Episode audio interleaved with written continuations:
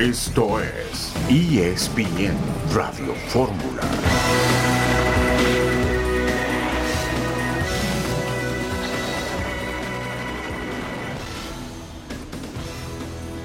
Un saludo en este martes 6 de junio de 2023. Estamos aquí en esta emisión multimedia de ESPN Radio Fórmula, el América campeón del fútbol femenil, ambientazo, lluvia, casi 60 mil espectadores. Ahí estuviste, John, buenas tardes.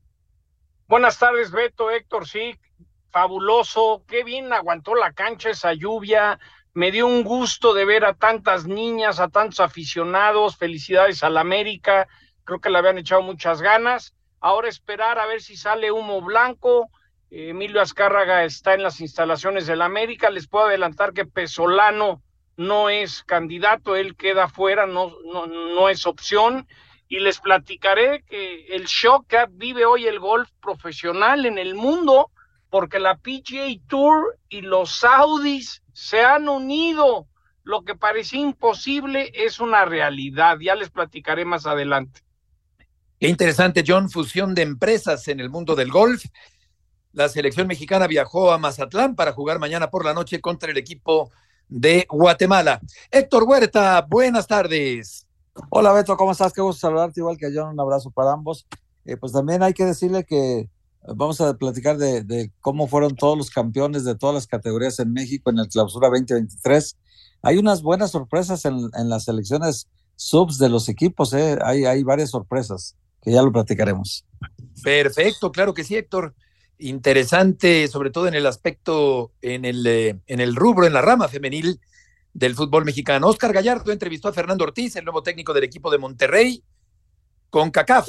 Anuncia su Copa de Campeones, una nueva Copa de Campeones.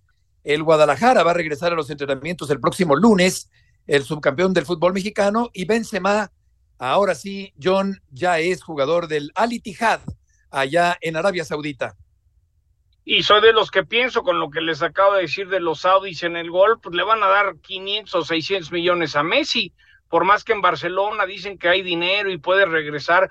¿Cómo no va a aceptar Messi esos fogonazos de dinero que están mandando, ahora sí que con petróleo incluido? Auténticos fogonazos de dinero, como bien describes. Vamos a escuchar a las jugadoras del América, campeonas de la Liga Femenil. Pachuca es un gran equipo, no podemos decir nada malo de ellos. Sí, agradecida, muy bendecida, la verdad que es un sueño para mí también. Muy contenta por el sacrificio del equipo, la verdad es que veníamos buscando este objetivo y al fin se logró. Solo faltaba creer, confiar y lo hicimos hoy, lo hicimos durante las semifinales, los cuartos, así que somos la mejor plantilla y por eso ganamos. Nos tuvimos que sobreponer durante el torneo de algunas dificultades, pero eso es lo que hace a un equipo más fuerte, más unido siempre estuvimos muy unidas y creíamos en, en nosotras y eso nos dio mucho. Yo lo dije, teníamos la mejor plantilla, creo que ahora ya no me eh, dirán nada por decir eso. Todas las adversidades que enfrentamos hoy tienen ese resultado y estoy muy orgullosa del equipo y de todos los que han hecho ese esfuerzo para llegar a donde estamos hoy. Entonces necesitábamos luchar hasta el minuto último, que es lo que pasó, y estamos cansadas, pero lo hicimos. Muy, muchas gracias, eh, pues muy feliz. La verdad es que fue un escenario fantástico, algo que, que yo como niña siempre soñé y pues que muchísimas gracias. Para nosotros es muy valioso y los invito a que sigan creyendo porque este América está para más. Todos estamos muy emocionados para este partido y salimos con todo y lo, lo hicimos. La verdad que es un sueño para mí también. Eh, el escenario perfecto, yo creo que este estadio tan histórico, tan importante para nosotros en México fue muy bonito. Sí, sí, pero aquí estamos con una medalla, entonces gracias. Las voces de las jugadoras del América, gran labor del entrenador español Ángel Villacampa. Una felicitación también a mi sobrino Santiago Díaz Murrieta, que es el fisioterapeuta de este equipo femenil del América que se coronó campeón de la Liga Femenil anoche en la cancha del Estadio Azteca. Vamos a una pausa, la primera de la tarde, y volveremos enseguida en ESPN Radio Fórmula.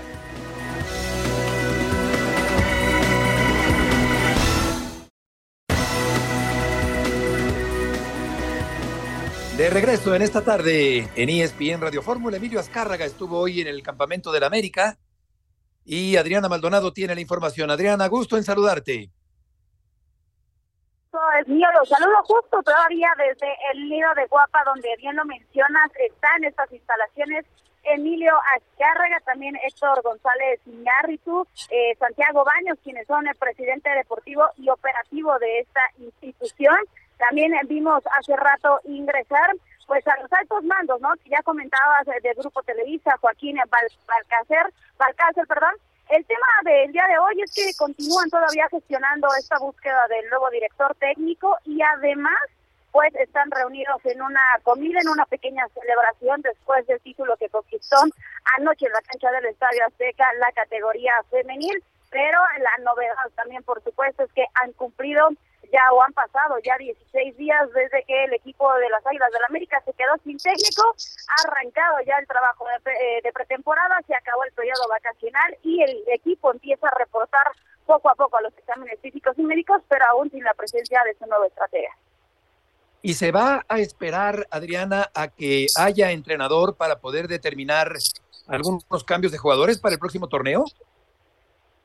La verdad es que sí, Beto, esa es una realidad. No hay técnico, no hay una planeación fija de trabajo de cara al arranque del torneo Apertura 2023. Por eso ya la urgencia de cerrar al, nuevo estratega. Todavía suenan varios nombres, pero no hay nada concreto. Es un tema que buscan ya definir esta misma semana tomando en cuenta eso, que cuando se despidió Fernando El Ortiz, ellos se pusieron como primer objetivo cerrarlo antes de que el plantel regresara de vacaciones. Ha llegado ya esa fecha y aún no tienen a un técnico o a ese reemplazo de El Tan Ortiz en el banquillo. Esa es la necesidad. Si bien ahora están reunidos aquí enfocados en esa celebración para el equipo femenil, pues evidentemente también sobre la mesa tendrán este tema del nuevo técnico porque siguen pasando las horas, se le está comiendo ya el tiempo a la directiva y también al comité de Televisa, así es que la urgencia es ya cerrar lo más pronto posible al nuevo técnico. Hola Adriana, te saludo con mucho gusto. Oye Adriana, esta, esta situación de que todavía no tiene entrenador en la América, pues nos dice claramente que no tenían un plan B en el caso de que el Tan Ortiz se fuera. Es decir, la, la, la renuncia de él seguramente la cúpula de la América la tomó por sorpresa. ¿Tú sabes algo de esto? Sí, evidentemente no no tenían pues esa noticia, ¿no? Sobre la mesa les tomó por sorpresa la salida de, del Tan Ortiz, que ya le hemos venido hablando en los últimos días, y tampoco tenían un plan B en el caso de que varios técnicos les dijeran que no, porque hay que recordarlo también, miembros de esta directiva viajaron hace unos días a Europa para tratar de pues cerrar a un nuevo técnico. Hubo dos candidatos muy fuertes que ya estaban apalabrados, pero que a la mera hora dijeron no. Entonces, es todo este tipo de circunstancias que han venido surgiendo en los últimos días, hoy le está pasando a factura al equipo de América y llegó a la fecha donde no querían llegar, ¿no? Que el equipo reportara, pero no hay un plan de trabajo, no hay nada eh, que seguir, bajo qué órdenes, y más también no hay un técnico que diga esta plantilla así va a ser el armado, así va a ser la planeación de cara a ese siguiente torneo. Adriana, muchas gracias por la información. Gracias, Beto, les doy un fuerte abrazo. Igualmente, buenas tardes. Emilio Azcárraga, John, ahí en el Campamento de la América. Sí, como les comentaba ayer, la idea es que hoy iba a haber como una reunión para que le presenten a Emilio diferentes opciones y ya se tome una decisión. Eh, Pesolano, aunque en redes ayer surgió hace 24 horas como que llegaba a la América, me dicen que no. Jardine, el técnico de San Luis, es viable y están viendo otras opciones, Beto. Entonces yo, yo, yo me atrevo a decir que entre hoy y mañana pues, harán el anuncio del nuevo técnico de la América. La pregunta es que estoy tratando de averiguar, ¿han esperado tiempo para agarrar a alguien que realmente quieren? Si va a ver ese realmente quieren o de plano tendrían que ir algo interno de casa, ¿no? Esa es la gran pregunta, si van a traer a alguien diferente, como en su momento fue Solari, y si no lo aterrizan, pues entonces es cuando te viene a la mente eh, Alfredo Tena, Ricardo Lavolpe, no sé, e, esa creo que es la gran Sí. Eh, ajá, esa es la gran pregunta, si, si, si lo que han esperado lo lograron conseguir o no. Sí, de hecho, Pesolano, Héctor está en el Valladolid, allá en España, y yo creo que no es fácil encontrar un técnico eh, que se parezca futbolísticamente en cuanto a idea, concepto, a Fernando Ortiz, que logró lo que muchos entrenadores no habían logrado en el América en mucho tiempo, es decir, ponerlo a jugar hacia adelante con espectacularidad, con volumen de juego, con llegada, con goles. No va a ser fácil encontrar un técnico con un perfil parecido al de Fernando Ortiz. No, sí va a ser complicado. Lo de Pesolano se me hizo muy raro porque acaba de descender con el Valladolid. Lo llevaron exactamente. En, en, sí, en la continuación de la, de la temporada lo llamaron de emergente y, y creían que, que, podía salvar al equipo y al final de cuentas se hundió junto con el Valladolid. Y bueno, este equipo de Ronaldo Nazario pues se va al descenso es un durísimo golpe para la afición de Valladolid y, la verdad es que Pesolano no parecía un candidato para el América, Beto. Yo creo que en Pachuca no le fue bien, llegó una final, pero la perdió, no le fue bien y tampoco le fue bien en Valladolid, así que no parecía el candidato ideal. Yo más bien le apuesto, también ayer circulaba mucho la versión de que podrían hacer una negociación hasta política con la gente del Grupo Pachuca para tratar de que Almada o Larcamón pudieran ser también el técnico del América en este torneo. Yo lo veo complicado tomando en cuenta que ya los planteles sí. de León y de Pachuca están en funcionamiento uh -huh. y, y, también el de San Luis, lo de Jardine también está complicado porque ya él ya uh -huh. está en pretemporada, ya están armando el equipo y está muy complicado para el América. Eh, yo creo que le apostaron todo a Aguirre y le apostaron todo a Diego Alonso y les fallaron las dos. Y Osorio lo querían, Héctor. Yo, aunque no me, han, no me han querido decir, yo creo que hay un par de opciones que no se han filtrado, que no se saben, qué es lo que están viendo, si lo logran aterrizar o no, el por qué tan, por, por algo se han esperado, ¿no? De Almada lo que me llamó la atención es la entrevista que dio hace poco, como diciendo, vendimos este en tanto, vendimos este sí, en tanto. Sí, como que me da la impresión que Almada no está cómodo que el Pachuca se ponga a vender en vez de comprar, ¿no? Esa es la impresión que Exacto. tengo, Héctor. O me están debilitando el equipo y ya no me pidan cuentas, ¿no? Si me están Exacto. desarmando el equipo, ya me, ya me quitaron a Nico Ibáñez, me quitaron al Pocho Guzmán, ahora me quitan a los dos laterales, a Kevin Álvarez que va a ir al América y también a, a Mauricio Isaís que fue al, al Toluca, entonces sí. me están quitando prácticamente, me están desarmando mi plantel campeón, ¿no? Entonces pareció como una queja, ¿no, John? Sí. Yo, yo, yo no sé si ahora, pero algún día Almada a mí me parecería una excelente opción para el conjunto del América. Vamos a Monterrey uh -huh. con Oscar Gallardo. Oscar, mucho gusto en saludarte. ¿Siboldi va a continuar con los Tigres? ¿Qué tal, Heriberto? Muy buenas tardes. Fuerte abrazo, amigos de ESPN Radio Fórmula. Robert Dante Siboldi acaba de firmar por un año más con el equipo universitario. Hace un par de horas se da una reunión en el estadio universitario, estuvo Mauricio Culebro, Carlos Valenzuela, la directiva del Club Tigres prácticamente, y la realidad es que esta reunión con el estratega campeón del fútbol mexicano duró 10 minutos, es decir, ya ambas partes eh, tenían un acuerdo, un año, pero tenemos que mencionar que eh, la directiva le dará el voto de confianza a Ciboldi bajo resultados, es decir, ya firmó un año, pero Iboldi estará bajo evaluación este año y en caso de que tenga buenos resultados estaría teniendo o garantizando, mejor dicho, un año adicional al que se firmó esta tarde en el volcán universitario. Yo creo que es más que merecido y tiene mucha lógica, Oscar, que Siboldi continúe después de tanta intermitencia, irregularidad, inconsistencia de Tigres, pero lo metió en la final del fútbol mexicano, ganó la final, así que me parece mucho mérito el de Roberts para continuar como técnico del equipo de los Tigres. Y de cambios de jugadores, ¿sabes algo para el próximo torneo? Sí, ya está trabajando Robert Dante Ciboldi con Mauricio Culebro.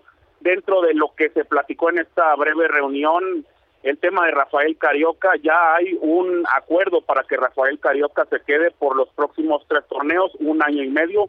El representante de Rafael Carioca pedía tres años, sin embargo ya se llegó a un acuerdo de un año y medio, solo falta que se estampe la firma, ambas partes están de acuerdo, Robert Dante Ciboldi quiere retener a Nicolás El Diente López, el atacante uruguayo también quiere quedarse en Tigres, por lo cual en el tema de las bajas para los universitarios, pues por el momento eh, Igor Lichnowsky es uno de los candidatos que podrían salir por eh, la regla que existirá en la Liga MX a partir del próximo torneo de la reducción de extranjeros y Mauricio Culebro todavía no lanza alguna oferta por algún refuerzo. Continúan evaluando a diferentes jugadores, pero nada concreto hasta el momento. Primero piensan en las renovaciones y en quién saldrá. Correcto, Oscar, muchas gracias por la información. Gracias, Heriberto. Fuerte abrazo. Igualmente, buenas tardes, que siguen siendo muchos extranjeros en la cancha en el fútbol mexicano. Y eh, por otra parte, yo creo que eh, se impuso, John, la mayor experiencia, el mayor colmillo, el mayor oficio de los jugadores de Tigres sobre los Sí. Guadalajara en la gran final del fútbol mexicano. Sí, viejos lobos de mar, ¿no? Es decir, gente de experiencia que al igual cobijó y de repente le dieron confianza a un Córdoba que al igual no había jugado tanto. Por cierto, Mauricio Culebro nos, nos confirma que mañana nos toma la llamada, entonces para la Ah, gente que nos escucha en Monterrey creo que es buen tema de... Yo tengo una duda, Héctor, no sé si tú sabes, pero por ahí leí o escuché que a Diego Coca no lo dejan ir a, visor- a ver partidos en el volcán, que la gente de Tigres no lo deja como técnico de la selección entrar. Yo, yo pensaría que eso no es, pero bueno, mañana se lo preguntamos a Culebro. Sí, porque este, la gente quedó muy molesta con Coca. Dejó votado el proyecto. Sí, les pareció como una falta de ética de un técnico que tiene contrato recién con un equipo y en la fecha 5 abandona y dice, pues yo me voy porque la selección me llama. Yo creo que se aprovechó mucho de la posición que le dio Tigres para negociar un mejor contrato con la, con la selección. Y pues aunque la directiva de Tigres sea civilizada y lo deje entrar y, y la gente del staff no tenga ningún problema, pues la, la afición es diferente porque la afición no la controlas y si la gente está molesta con él, pues cómo la contentas, ¿no? Vamos a un corte comercial y volveremos enseguida con León Lecanda en esta tarde de parte de ESPN Radio Fórmula.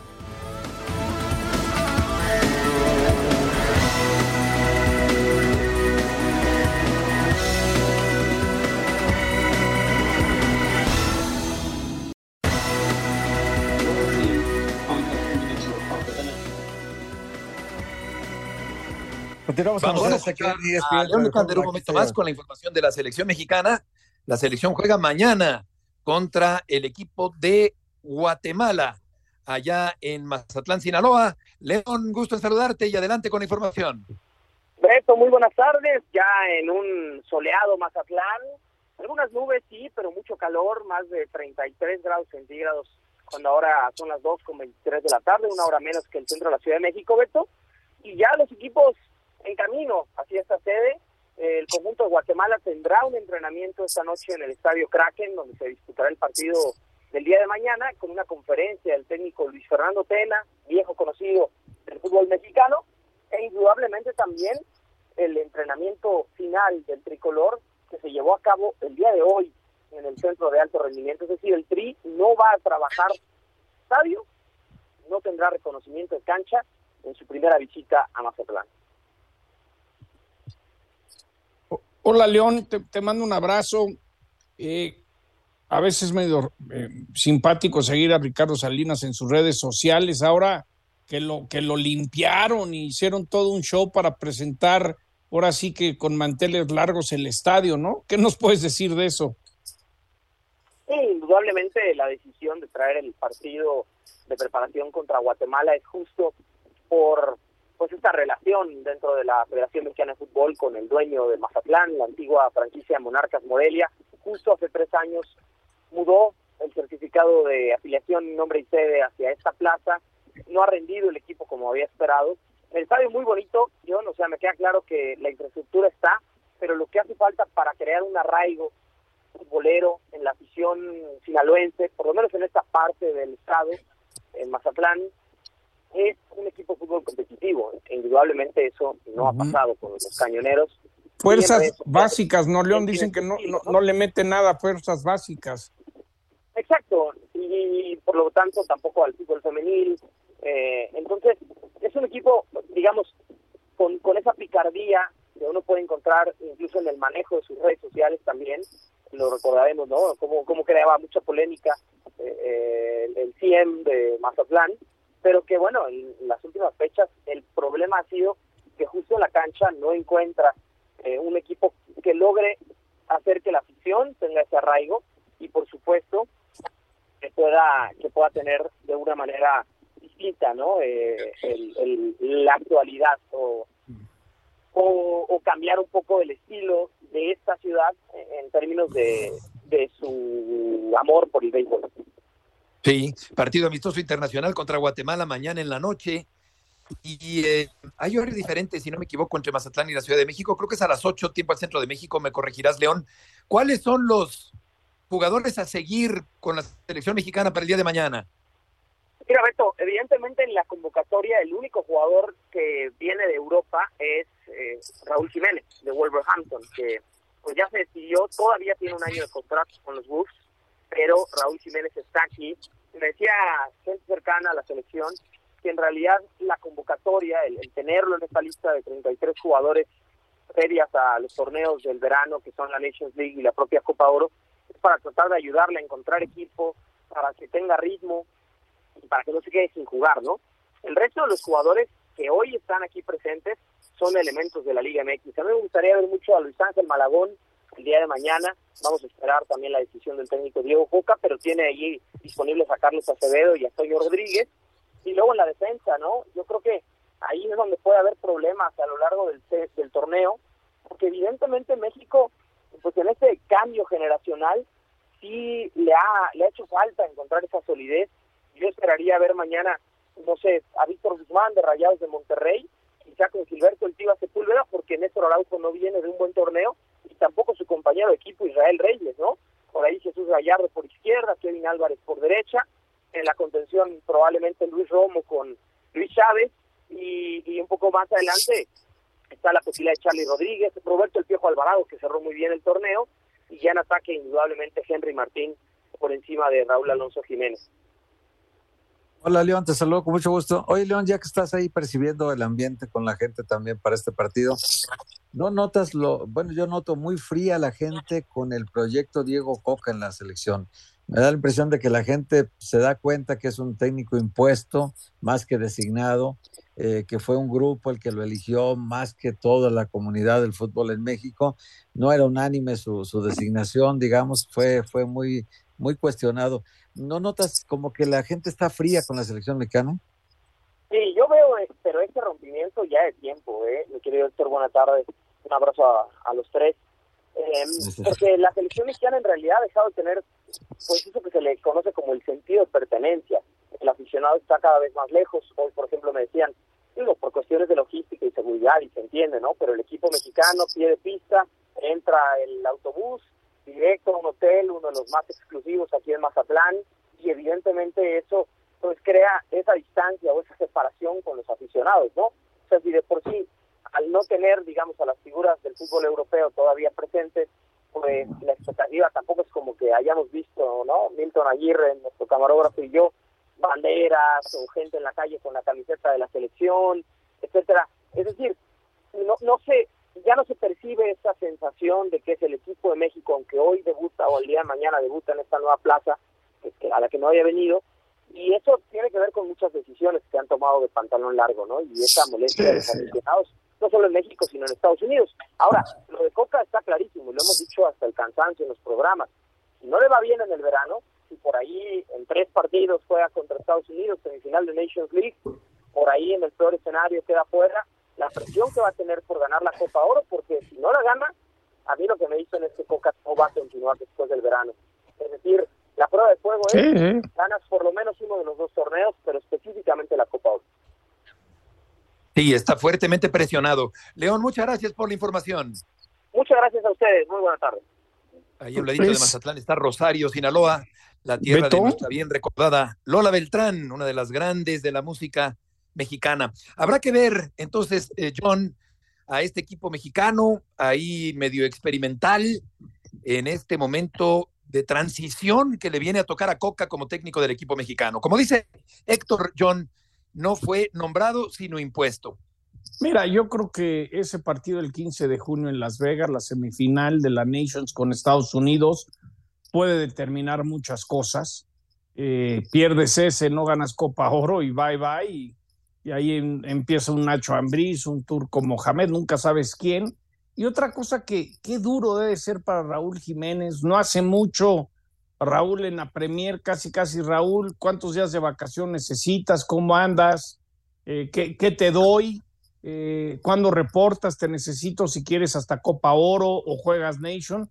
Y ahora es prácticamente mostrarle cariño. Yo creo que Coca quiere ver cómo está físicamente. Es, la verdad, me parte el alma eh, sentir lo que está viviendo hoy en día Raúl Jiménez después de ese golpe, porque es, a veces la vida es muy injusta, caray, ¿no? De dónde estaba, dónde está hoy es, es para, para decir, no se vale, ¿no? Sí. Y le ha jugado el destino fuerte. Hay una explicación, o sabemos todo lo que le pasó con David Luis en esa jugada. Sí, sí, sí, sí, sí. Y luego también sabemos que antes de la Copa del Mundo tuvo una oportunidad muy buena con Julian Lopetegui de renunciar al Mundial, quedarse a prepararse mejor, a recuperarse bien, para que no se lo cuente en el cierre del torneo y en lo que restaba de este año. Él no se quedó, prefirió la selección nacional, y creo que fue una mala decisión. También en la vida tomamos malas decisiones las, las personas, ¿no?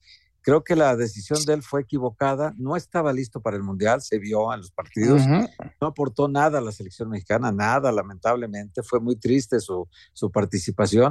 Y, y, también el técnico de, de los Wolves de plano lo sacó de sus posibilidades de jugar. Entonces le vino una actividad de inactividad de casi siete meses y, y, esto le pues le paga a cualquier jugador le pega en, en la parte física, futbolística, anímica, de confianza, eh, que el técnico no te va a tomar en cuenta y eso le ocurrió y ahora que se trata sí. de de bajar la nómina o de sacar jugadores o de cambiar jugadores, pues él es el primero de la lista y mira, ni el día que se despidió de su afición lo metió sí. un solo minuto. Sí, sí, sí, sí. Por, por, triste tristísimo, tristísima, tristísima, dramática. De hecho, sí. ni siquiera la banca en muchos partidos de la recta final de la temporada.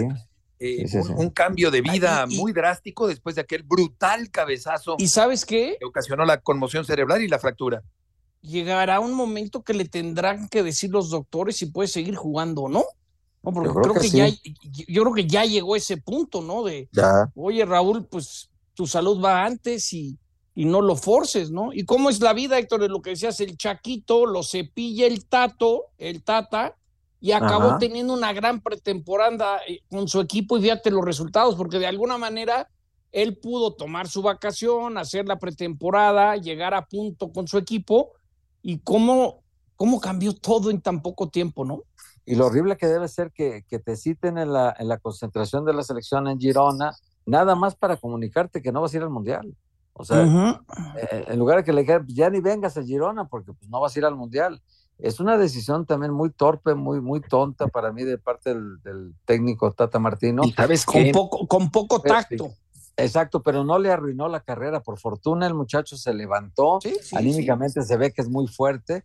Y, Su y papá, ¿cómo habrá ayudado, Héctor? Muchísimo, ¿no? muchísimo, seguramente. Y, y, mira, yo creo que el Chaquito nos demuestra a todos que está listo para grandes cosas. Hay que verlo, hay que verlo ahora con la selección. Yo creo que en la competencia con Raúl Jiménez en este momento, el Chaquito está un escalón o dos arriba. Sí, está por encima. Y sabes qué pienso también que debe quedar una huella psicológica cuando vas a cabecear. Sí. Eh, por ese temor inconsciente de que te puedan dar un trancazo tremendo en la cabeza como el que recibió en su momento Raúl Alonso Jiménez. Vamos a volver con las palabras de Fernando Ortiz en esta tarde en ESPN Radio Fórmula.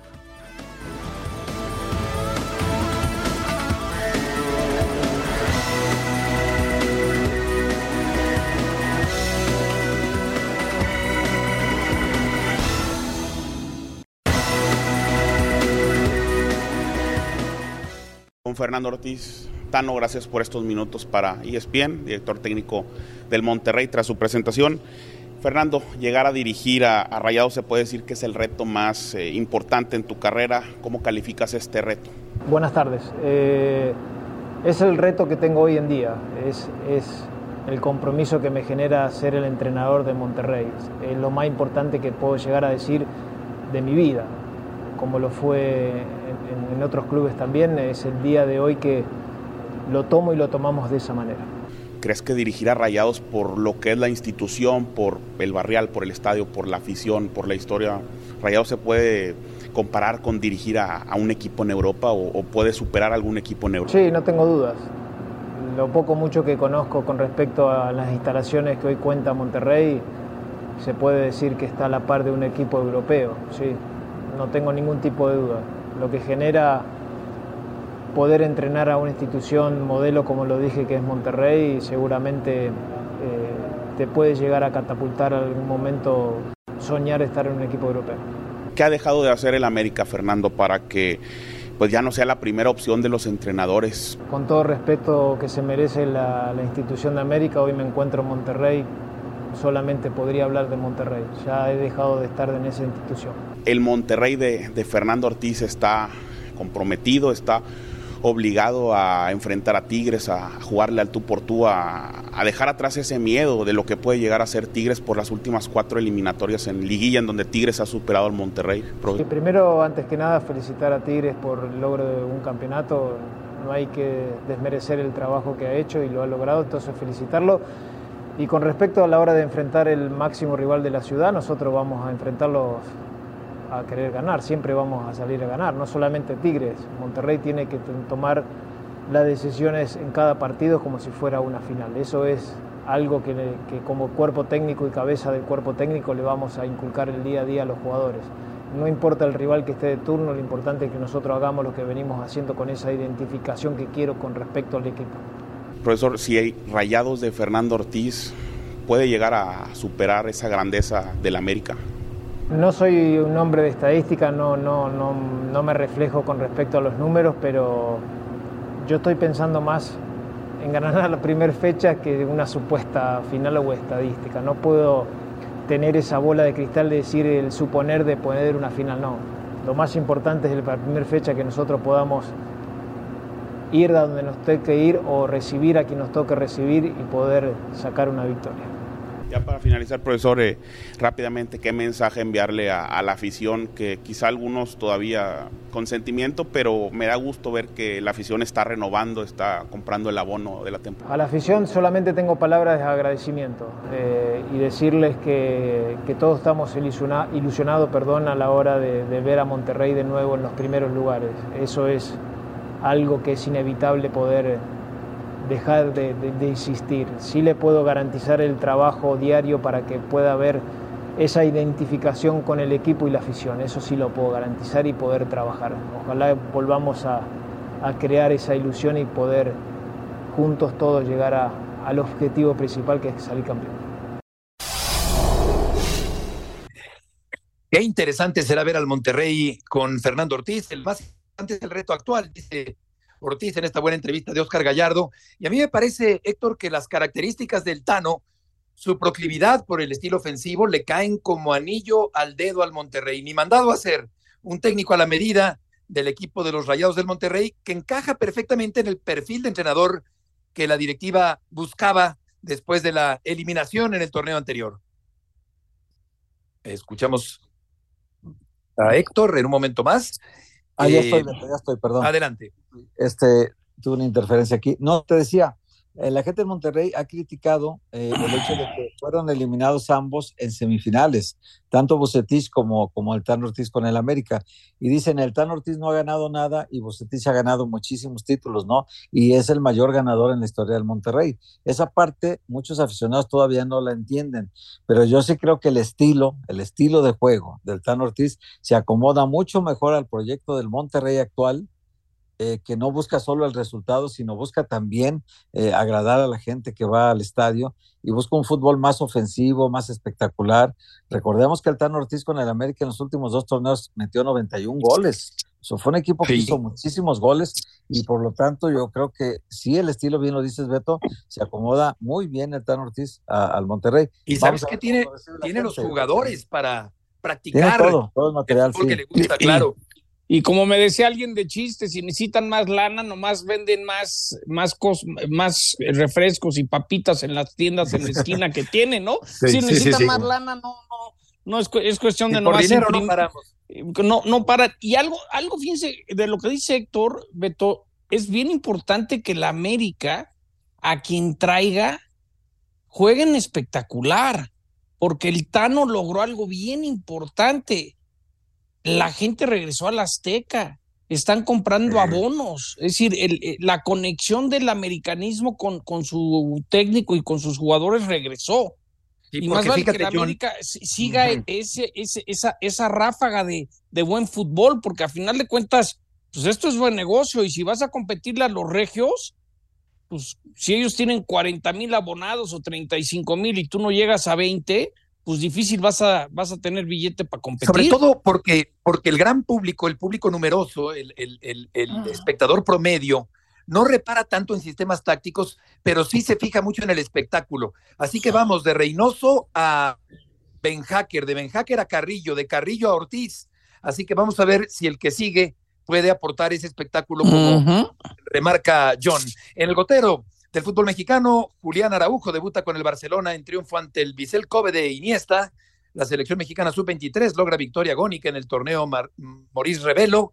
Culebro, eh, Mauricio Culebro acepta que Carioca está cerca de quedarse en Tigres. Mañana nos dice John Mauricio Culebro aquí en ESPN Radio Fórmula. El Cata Domínguez va al Atlético de San Luis para el próximo torneo después de tantos años eh, con el Cruz Azul.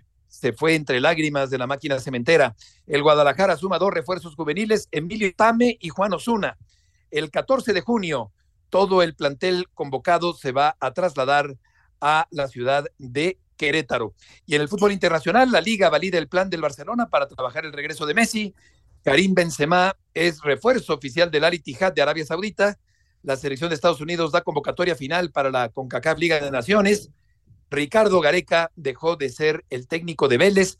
Por cierto que he leído que eh, el Inter de Miami estaría interesado en Messi, pero fue el peor equipo el equipo número 15, el peor equipo del eh, fútbol de la MLS, a de distancia del primer lugar.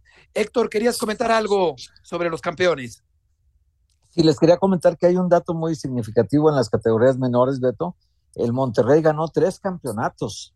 El Monterrey ganó la sub-18, eh, le ganó Cruz Azul en el Global 3 a 1 Luego ganó la sub-16, 5-5 con Santos y luego en penales 4-3. Y ganó también la sub-14. En la final derrotó al Tijuana 2-0. Así que si vamos desde la Liga MX, Tigres 3-2 Chivas, Tigres campeón. Luego en la expansión el Tapatío le ganó al Atlante. En la femenil el América le ganó a Pachuca. Sub-20 Toluca le ganó al América. Sub-18 Monterrey campeón sobre Cruz Azul. Sub-17 Chivas le ganó 2-1 al Atlas. Sub-16 Monterrey le ganó a Santos, eh, sub 15 internacional, Atlético de Madrid 4-1 a Chivas en la final, en sub 14 Monterrey 2, Tijuana 0 y sub 13 Atlas 4, Pachuca 2. O sea que el, Monterrey en categorías inferiores que no aparecía hace años, ahora con el Tato Noriega como que hay más trabajo ahí o al menos hay más resultados. Hay tres campeones en esta clausura 2023, muy importante para Monterrey. ¿Cómo no? Sí. Excelentes datos. Excelentes datos, Héctor. Oye, ¿y lo de la fusión del golf, eh, John? Es, ¿cómo les podré decir? Son de esas cosas que cuando yo me desperté hoy, pensé que era un, era un meme de broma, de que el LIV se había fusionado la Liga Saudi con la PGA Tour, y no, en efecto, en el canal este de finanzas CNBC apareció el comisionado Jay Monahan eh, diciendo que se iba a crear una entidad nueva donde se fusionaban y donde el dinero de los Saudis y de la PGA Tour eh, iban a ser socios y, entrar en negocio. Hoy empieza a surgir la información que Tiger Woods no sabía, que Greg Norman, que está a cargo de, la gira libre, nadie le había dicho.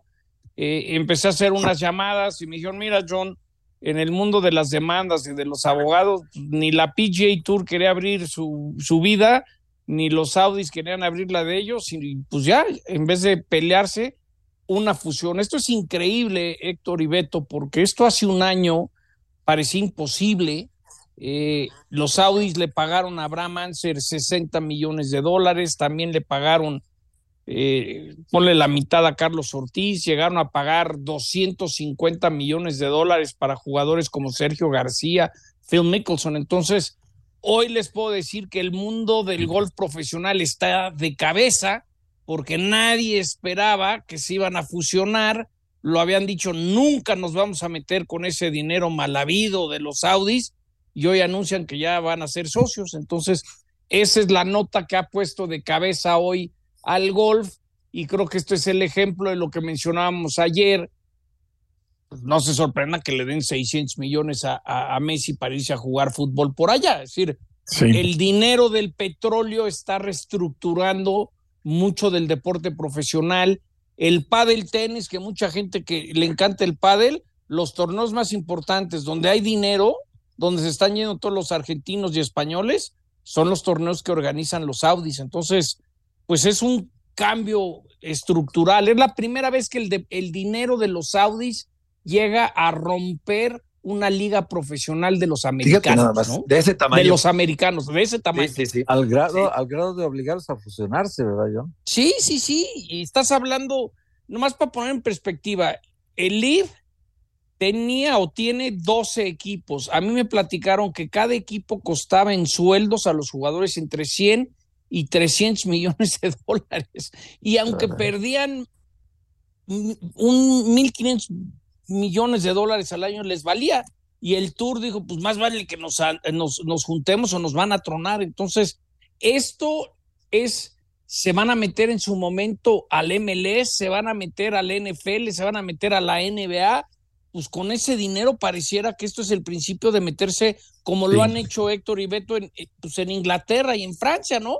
Lo que pasa Sí, es que el, fútbol nunca, nunca habían tocado a los americanos, ¿no? Oye, dicen, dice la sabiduría popular que con dinero baila el perro. Vamos Sí, a ir sí. contigo, Moisés Llorens, Moy, allá en eh, Estambul, en Turquía, la gran final de la Champions, Moy, el próximo sábado. Hola Heriberto, ¿cómo estás? Saludos desde Estambul, ciudad en la cual ya se empieza a palpar lo que va a ser la final de la UEFA Champions League el próximo sábado a las 10 de la noche, hora local, entre el Manchester City y el Inter de Milán, y ciudad en la cual también eh, puedes comprender que todo el mundo está, o no todo el mundo, mucha gente está pendiente de qué va a pasar con Lionel Messi. Estambul es una ciudad muy ligada al mundo árabe, muy, muy ligada. Y lógicamente, si Messi eh, acompaña a Cristiano y a Benzema en la Liga eh, de Arabia Saudí, pues evidentemente tiene un impacto muy fuerte en toda esta comunidad. Eh, a día de hoy la cosa está que el Barça lo tiene muy complicado para poder firmarlo. Ha recibido el ok del plan de viabilidad. Eso para que la gente lo entienda vendría a ser como cuando el arquitecto presenta unos planos eh, en relación a una obra, es decir, el Barça ha presentado qué maniobras tiene que hacer para poder avanzar y mejorar el plan económico que tiene a día de hoy. No es nada más que eso. En ese plan el Barça dice que va a vender a jugadores, que tiene que reducir eh, presupuesto de las secciones, que va a de- deshacerse de sueldos multimillonarios también de otras secciones profesionales, para encajarlo todo dentro del fair play financiero. No es más que eso. Luego está el deseo del club, que es poder contratar a Lionel Messi. Eh, cualquier equipo que quisiera firmar a Messi. Ahora, una cosa es que el Barça le haga una oferta, que le va a hacer una oferta formal al jugador, y otra cosa es que luego el jugador la, acepte y pueda inscribirlo. Recordemos lo que pasó con Koundé al principio de la pasada temporada, cuando firmó por el Barça, pero hasta la cuarta jornada no pudo ser inscrito y no pudo jugar de manera habitual con, el, con su equipo, con el, con el Barça. Y luego, en relación a la final de Champions, pues Guardiola, que hoy ha tenido el Media Day ante los medios de comunicación, entre los que ha estado ESPN en la zona de Latinoamérica por tener los derechos, el técnico se siente confiado ante la posibilidad de poder ganar la Champions, que no quiere decir que se vea ganador, ni mucho menos. Sabe que ante sí va a tener un rival muy difícil como es el Inter de Milán, que le va a complicar mucho las cosas. El, el City va a querer el balón y el Inter va a querer destruir el juego de los ingleses, pero sí que ha reconocido Pep Guardiola que si el City quiere avanzar, quiere seguir esta progresión que le quiere llevar a ser uno de los clubes más importantes del mundo, tiene que ya dar, eso sí, su primer zarpazo en Europa. Cae la noche ya sobre, sobre eh, Estambul, hace ratito ya que se, se apagó el sol, hace frío, hace fresquito, la ciudad empieza a dormir y unos sueñan en ver cuál será el final del culebrón de Lionel Messi y los otros en que llegue el sábado para que se dispute la final de la UEFA Champions League. Heriberto, gente guapa, toda la de Radio Fórmula, que tengáis buenas noches desde Estambul. Muchas gracias, Moy. Eh, super favorito el Manchester City sobre el Inter de Milán el próximo sábado a la una de la tarde, tiempo en centro de México, en la final de la Champions. Djokovic y Alcaraz ya son semifinalistas en Roland Garros. Carolina Mukova y Arina Zabalenka, primeras semifinalistas también en este torneo en la rama femenil. El argentino Echeverry avanzó a cuartos de final, va a enfrentar nada menos que a Alex Berev en la siguiente ronda. Y Haddad Maya es la primera brasileña en cuartos de final de un Grand Slam desde 1968. Una de las grandes victorias brasileñas, John, en este torneo tan importante a nivel mundial. Me acuerdo del Guga Kurten, ¿no? Sí, pues, Brasil con un país con tanta claro. población, con tanto territorio, eh, me sorprende, ¿no? Pero qué bueno. Siempre da gusto que Sí, los latinos bueno. hagan algo, ¿no? El Guga Kurten, que era de Florianópolis, este famoso tenista de los de los 80 y 90, ¿no, Héctor? Que, que dio Sí, mucho de qué hablar Guga Kurten. Sí, sí, muy famoso en su momento, ¿no? No solo el apodo, sino era, era además un gran jugador también. Lo que pasa es que con, ese, con esa población, Héctor, pues en Brasil sí. surge, un- surge una estrella como hubo en los X Games, ¿se acuerdan? En los Olímpicos, ¿no? No me acuerdo esta niña de la, de la patineta, espalda. ¿no? Sí, aparte en Brasil, este, como que el apodo es, es un signo Sí, distintivo, sí, ¿no? sí, sí, De- cómo no. eh, ah, tiene apodo, es futbolista, o es, deportista, ¿no? Necesariamente. ¿no? Tal vez hay, Sí. algo, ¿no? Sí, sí, que sí. no tenía un, un apodo que lo o- ¿no? Un presidente también tuvo apodo, la, Hasta conductora Lula, de claro. televisión, ¿no? También la que era amiga de Pelé. Claro, claro, claro. Bueno, el- Nena, el- ¿cómo era? ¿Cómo era? La, la, la, la güera alta, muy guapa. Sí, sí, sí. La, güe- la güera alta, que se me acaba de ir el nombre, es que ya estamos grandes, caray. Susha. Sobre todo Susha. Susha. Susha. Susha. Gracias. Héctor. Gracias, John. Buen abrazo, buen provecho. Hoy toca chilpachole.